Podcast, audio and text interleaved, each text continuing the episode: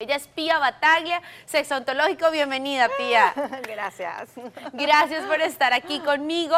Y bueno, comenzamos este show. ¿Por qué este show? ¿Por qué por culpa de Eva? Porque es que como mujeres tenemos muchos altos y muchos bajos. Nos levantamos con un temperamento y nos acostamos con el otro. A veces tenemos momentos en los que somos muy sexuales y otros no. Pía, ¿esto tiene una explicación a nivel sexual, a nivel sexontológico? Claro, eh, a nivel físico, emocional, mental y además energético. Todo cambia y todo se va modificando y por supuesto que hay una cantidad de situaciones en la sexualidad que se ven afectadas por el paso del tiempo, por cómo están las hormonas, cómo está la situación en casa, los hijos están presentes, los conflictos en la pareja, todo eso desencadena en que a la vez hayan cambios en la sexualidad.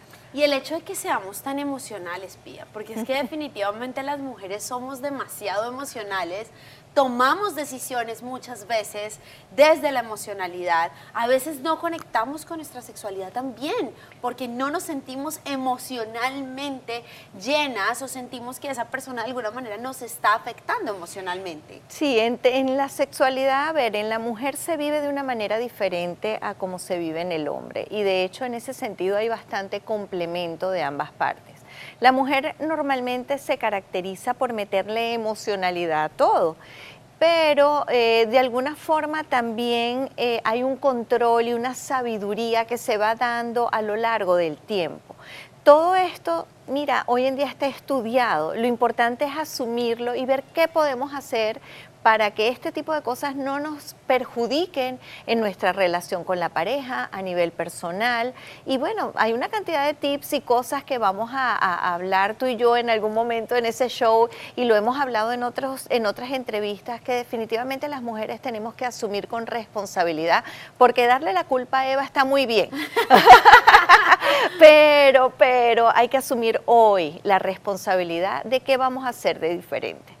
Y hay otro tema y es que tú haces eh, eh, sesiones uno a uno, haces terapias y creo que hay varias preguntas, que hay varios cuestionamientos que tenemos las mujeres que son comunes. Que el 99% de nosotras, entre los 20 y los 30, los 30 y los 40, o todos son iguales. ¿Cuáles son esos cuestionamientos de las mujeres? Bueno, es que las etapas son distintas, porque cuando tienes niños chiquitos, de alguna forma, tienes una cantidad de energía que se está moviendo en el hogar y en la pareja que es diferente cuando los niños se van. De hecho, cuando se van de casa, aparece eso del nido vacío que el normalmente le pega más a la mujer que al hombre, porque de alguna forma hay una preparación para dedicarse a ellos a lo largo de la vida y de pronto te quedas sin ese rol. Pero eh, de cualquier manera, todas estas cosas típicas van ocurriendo a lo largo de la vida de la mujer y hay muchas que sí se mantienen como, como de alguna manera constantes por grupos. Es decir, yo oigo muchísimo en, en cuando los niños están pequeños que las mamás se sienten sobresaturadas porque un niño está enfermo, el otro lo tienes que dejar en el colegio y encima tienes que comprar los materiales para las tareas y de pronto la pareja, la sexualidad se abandona. Y tiene que ver con una, un, un, como un boomerang de alguna forma te está llevando a actuar de una manera y olvidas la sexualidad. ¿Cómo hacer? Bueno, hay que asumirse, como te decía, un poco responsable de ese presente para ver qué cosas cambiar.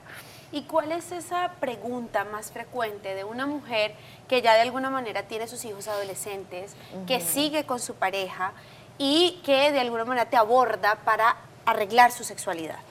Eh, en esa etapa hay muchas veces eh, con los hijos adolescentes es sentirse sobrecargada de situaciones, porque la adolescencia de por sí viene acompañada con una cantidad de cambios que muchas veces los mismos padres y la madre, pues en particular, a veces no entiende de ese hijo.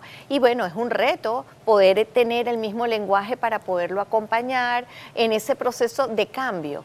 Pero, por ejemplo, en edades más avanzadas, a veces en, términos de, lo que hablamos acerca de lo que es la menopausia, perimenopausia o menopausia, hay una baja de deseo. Eso es más frecuente en esas edades de 45, 50 años. Por eso te decía que de alguna forma van apareciendo una cantidad de situaciones a lo largo de la vida. Pero al final creo que ninguna nos vamos a salvar de pasar por esas etapas, ¿verdad?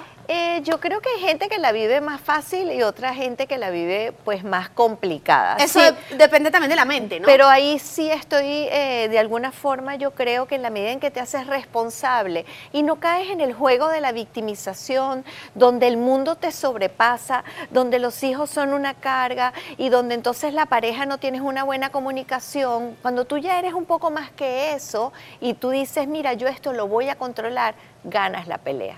Bueno, así como están viendo que nos estamos hablando aquí de cómo somos las mujeres, de qué pasa en una terapia de sexualidad, también va a estar una ginecóloga que nos va a hablar qué pasa en un, en un, en un consultorio, en ese lugar donde las mujeres no queremos ir, pero nos toca ir una vez al año.